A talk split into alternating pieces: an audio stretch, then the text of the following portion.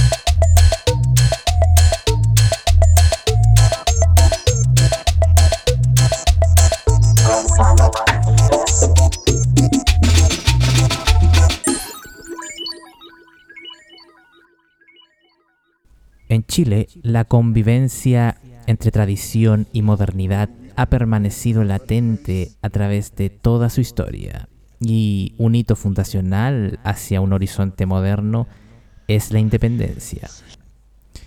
En ese momento se acuña políticamente la idea de soberanía popular en el marco de la naciente república. Sin embargo, en lo social y cultural, el orden siguió siendo más bien tradicional, al menos en gran parte hasta la reforma agraria. De hecho, a partir de ese punto, vendrían intentos revolucionarios para hacer valer la idea de una soberanía popular. A veces se es poco consciente de lo siguiente, y es que desde hace 50, 55 años en Chile hemos estado viviendo una época revolucionaria, modernizante y refundacional, ya sea en la dirección que se mire, pues los intentos de cambio abundan. Mientras tanto, el panorama cultural chileno también tiende hacia una modernización. Ejemplos de esto es que los rodeos ya no pasan desapercibidos y son objeto de críticas y cuestionamientos. A pesar de lo anterior, se puede decir que, en general, dentro de lo cultural existe una armonía superior que en lo social o en lo político en cuanto a convivencia tradición, modernidad se trata. Esto se puede deber a que muchas veces los cambios culturales no son forzados, sino que solo ocurren.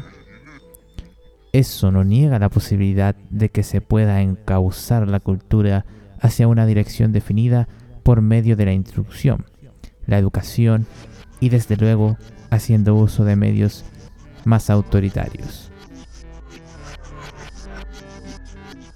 Es así como en Chile todos aceptan la cueca como música tradicional y aquello no se discute. Sin embargo, también es sabido que no todos practican el baile ni comparten las costumbres relatadas en las letras de la cueca, ambas formas de expresión de las tradiciones del campo y lo patronal, que si bien todavía existen, son contrarias a la modernidad urbana que funciona actualmente como espejo de las grandes ciudades de un mundo globalizado e interconectado a través de las tecnologías y las redes sociales. Intentos por modernizar la cueca han habido, tales como la cueca urbana, que puede modificar vestuarios e incluir detalles coreográficos, pero que musicalmente mantiene la rigidez estructural de la cueca tradicional.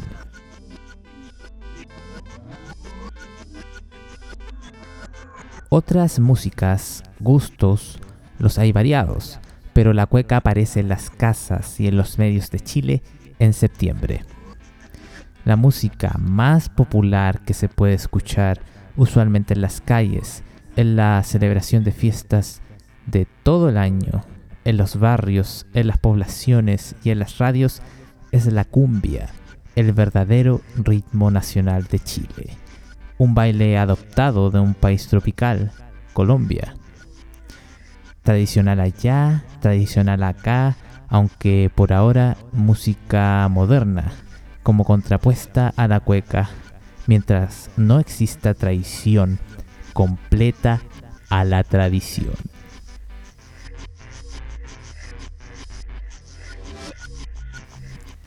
si la cumbia traiciona de alguna manera a la tradición, mientras se vuelve tradición, la cumbia electrónica se plantea como una posmodernización, un horizonte aún más raro y desconocido. El paralelo estético que Gonzalo Martínez encontró entre la cumbia, el house o el techno es el ritmo simple pero pegadizo tan libre de bailar como sencillo de apreciar, la grandeza de dejarse llevar por un sabor de vida que automáticamente mueve tu cuerpo.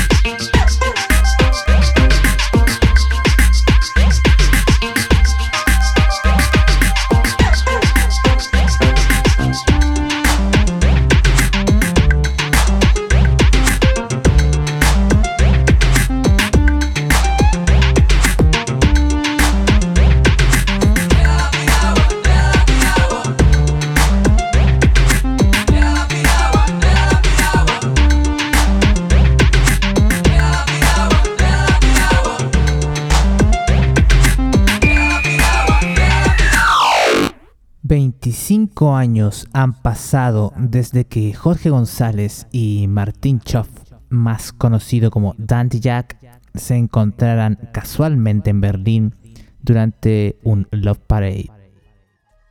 Dos años después, y como resultado de una entrañable amistad, surge un álbum pionero de la electrónica mundial y un suceso para la música electrónica en Latinoamérica, donde por primera vez se mezclaba música electrónica con cumbias tradicionales. Gonzalo Martínez y sus congas pensantes. Pero, ¿quién es realmente Gonzalo Martínez? ¿Por qué ponerle así a su proyecto? En algunas entrevistas de promoción comentaron que era un niño prodigio que habían conocido en Brooklyn, llamado justamente Gonzalo Martínez, pero lo decían en tono de broma así que nunca quedó totalmente claro. Proyecto conformado por una dupla de músicos chilenos muy importantes. Primero tenemos a Jorge González, quien fuera líder, compositor, bajista, guitarrista, productor y vocalista de Los Prisioneros. Sin duda, uno de los personajes más influyentes del rock en español precursor de ritmos como el New Wave en Latinoamérica. Y después está Martin Schoff, también conocido como Tanti Jack, un músico nacido en Chile, pero que su carrera se ha desarrollado en Europa, concretamente en Alemania, lugar donde impulsó varios experimentos incorporando la música latina a los beats electrónicos locales. Algunos de sus proyectos son Zig über die y Ricky Martin en dupla con Ricardo Villalobos o Carabina 3030.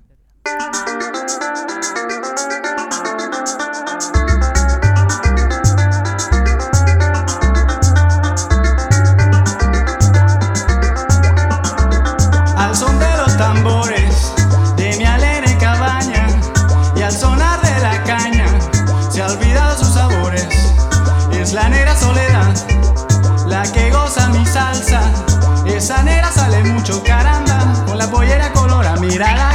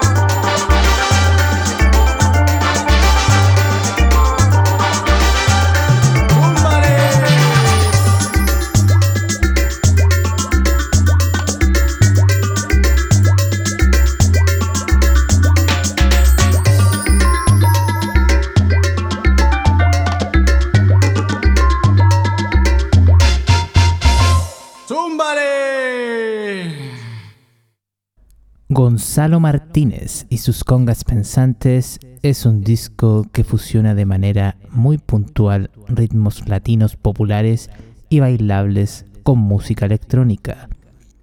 Sus dos creadores eran expertos en ambos mundos musicales y decidieron unir sus dos pasiones.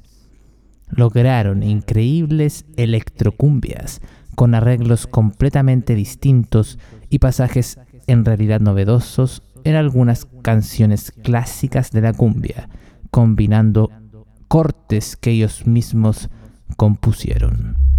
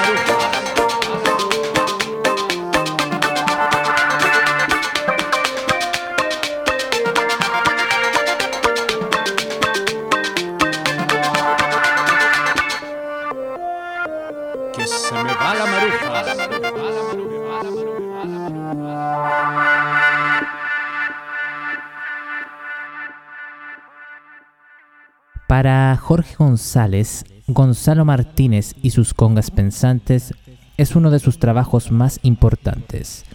Es aquí donde inicia una nueva etapa en su carrera a través de la fusión de la electrónica con cumbias tradicionales que escuchaba en las calles cuando niño y en su entorno familiar. Así podemos encontrar en el disco versiones de cumbias, tales como La Piragua o La Pollera Colorá.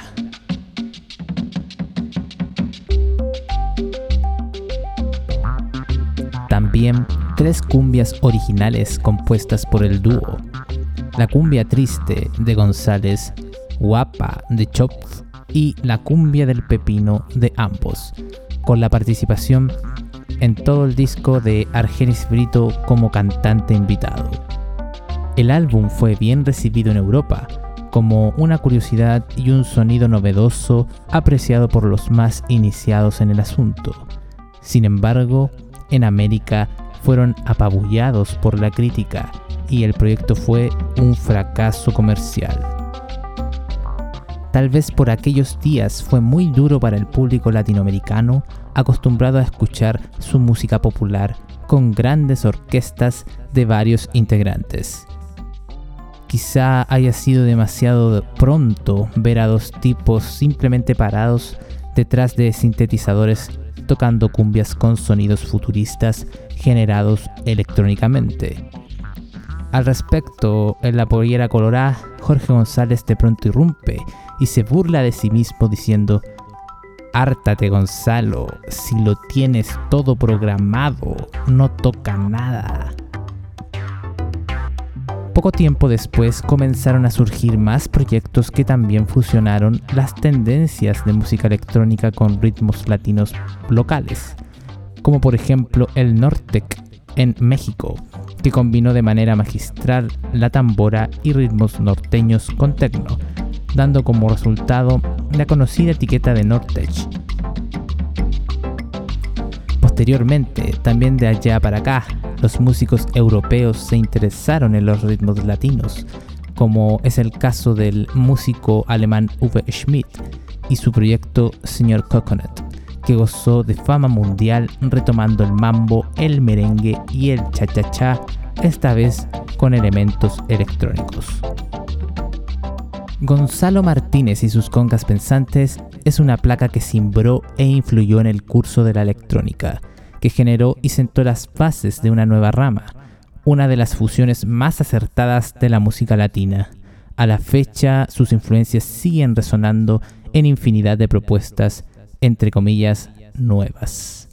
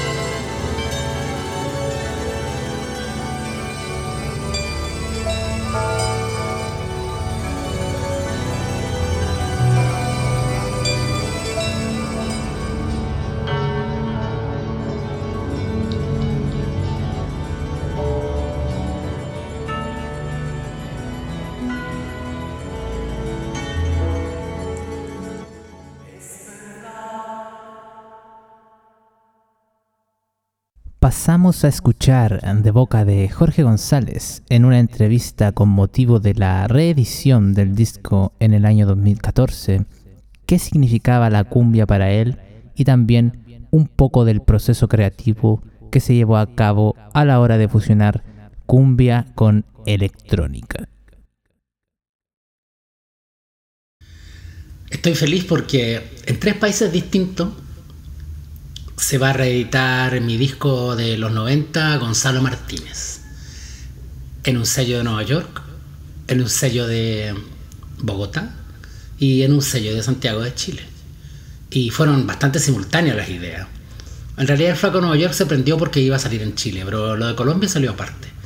Y me pone feliz porque para mí Gonzalo Martínez siempre ha sido el disco que me tiene más orgulloso de todos los que he trabajado, por la música sola sin la excusa de que la letra y la conciencia social y todas esas mamás, no, es música. Y además es un disco donde se trabajaron montones de cumbias tradicionales con cero ironía, todo con amor. Cuando yo era niño, eh, lo que se escuchaba en vivo en las calles era cumbia, nada más que cumbia, y cueca. En la casa de mis padres, eh, él está en un grupo folclórico y sus amigos iban y sacaban la guitarra y bailaban cueca, sajuriana, resbalosa, todo eso. Entonces mi acercamiento a la música en vivo fue uno, la cueca en casa y luego en las calles, eh, en las quintas de recreo y pasando por fuera, porque yo era muy chico entrar a esas cosas, la cumbia. El bajo de la cumbia de lejos en las fiestas nacionales y porque ese es el ritmo nacional, la, la cumbia. Y cómo unía a toda la gente en el baile en la fiesta. Yo no era un súper, súper, súper fan. A mí me gustaba la cosa más, más, gringuilla, así, eh, qué sé yo, eh, Barry White, The Bee Gees y todo eso. Pero esas cumbias me metieron en el alma.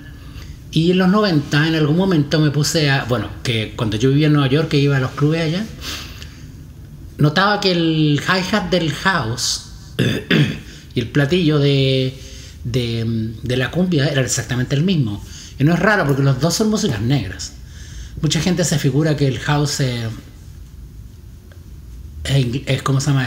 Alemán o, el techno es alemán. No, ambas son músicas negras, una de Detroit, la otra de Chicago. Entonces, claro que hay una familiaridad con la cumbia, que es una música de origen negro, también en combinación con, con otras con español sobre todo. Y bueno, eh, decidí proponerle a unos amigos que hacían música electrónica que trabajáramos un álbum de los clásicos, clásicos, los de los Guaguancó, todas esas canciones maravillosas en, eh, en cumbia, en cumbia electrónica. Eh, tocar las partes de las canciones que yo me las sé en el corazón. La pollera amarilla, todo eso, claro que me lo sé. Aprendí incluso a manejar el sintetizador tocando la pollera amarilla.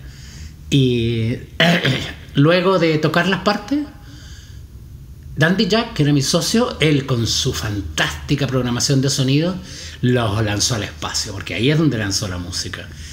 Y después de un largo trabajo muy alegre que comenzó en Nueva York, primero con Dandy Jack y yo, luego con Argenis y yo, que se dejó caer para los coros, y luego trasladamos todo el sistema a Santiago de Chile, donde Tobías y Atom Heart le dieron su, su toque y lo terminamos de mezclar. Y fue ah, un disco maravilloso, maravilloso, muy lindo, precioso, estábamos tan contentos. Se publicó en Alemania en un sello chico y anduvo muy bien, y se publicó en Chile y me lo tiraron por la cabeza. La gente se ofendía, porque la compañía de discos decidió malamente promocionarlo como mi tercer disco solista. Y el público decía, coño, después del disco Jorge González, que es tan raro y tan nada que ver con él, luego El futuro se fue, que también es una, una locura mal, ahora es un disco cumbia, no, no, no, no. Así que lo, hubo que guardarlo. Solamente en Europa tuvo una pequeña resonancia, pero en Chile no. Y ahora va a salir allá. Estoy feliz porque toda una generación de gente que va a poder apreciarlo sin ese tremendo prejuicio que existía en los 90 con la música.